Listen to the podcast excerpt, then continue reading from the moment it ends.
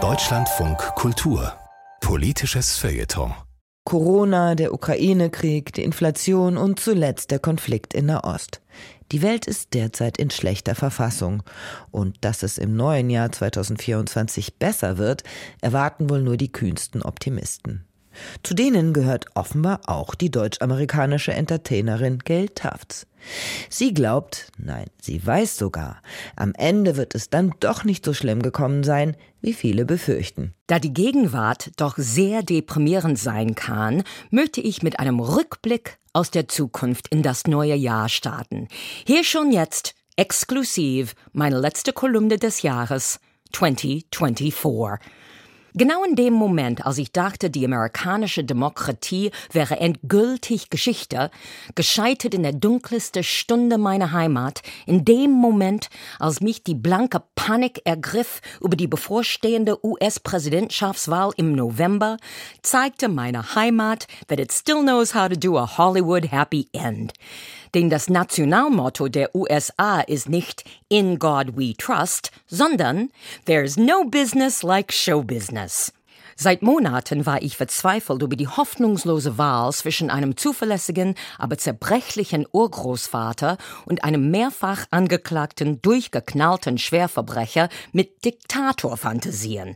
Doch dann kam endlich die Kehrtwende. Wer hätte es gedacht?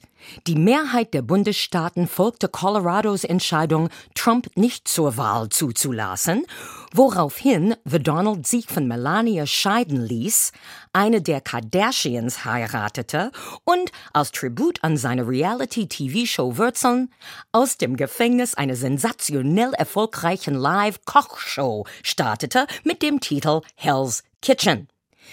Biden sah keinen Grund mehr zu kandidieren und ging mit Dr. Jill zurück nach Delaware in die wohlverdiente Rente, wo seine deutschen Schäfer Problemhunde can bite whomever they want.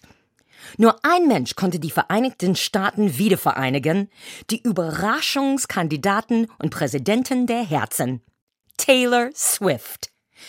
Sie ist already die amerikanische Erfolgsgeschichte, vom Teenie-Star zu Milliardären. Und das mit 34. Okay, sie hat überhaupt keine politische Erfahrung, aber das ist seit Jahren wirklich nicht mehr nötig in der amerikanischen Politik. Wir brauchten einen Neustart und mit Taylor we will shake it off und gehen weiter. Sie hatte schon 2023 viel für die US-Wirtschaft getan. Ihre Tour kurbelte wie ein Wirbelwind den nationalen Tourismus an. Hotels, Gastronomen, Klamottenläden und Reiseveranstalter profitieren massiv in jeder Stadt, in der sie spielte. Jeder Fan gab im Durchschnitt 1300 Dollar für den Besuch ihrer Shows aus.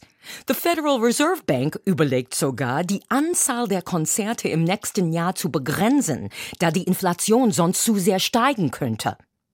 Endlich haben wir eine Frau im Weißen Haus und dazu noch eine hübsche Blondine mit einer Vorliebe für knappe bunte Paillettenbodies.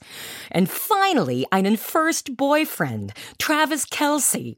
Ein Riesenschrank of an American football player from the Kansas City Chiefs, der Lieblingsmannschaft des American Heartland, der Favorit of the Flyover States. Und selbst der hardest Hardcore MAGA-Fan könnte nix dagegen haben.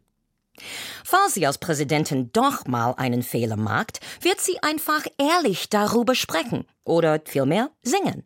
Wie sie in ihrer Sommerhit Anti-Hero sang, It's me, hi, I'm the problem, it's me. Eine erfrischende Offenheit in der US-Regierung. America, Taylors Version. Jetzt können wir alle nur hoffen, dass Helene Fischer in Sachsen kandidiert. Das war eine Kolumne der deutsch-amerikanischen Entertainerin Gail Tufts im politischen Feuilleton von Deutschlandfunk Kultur.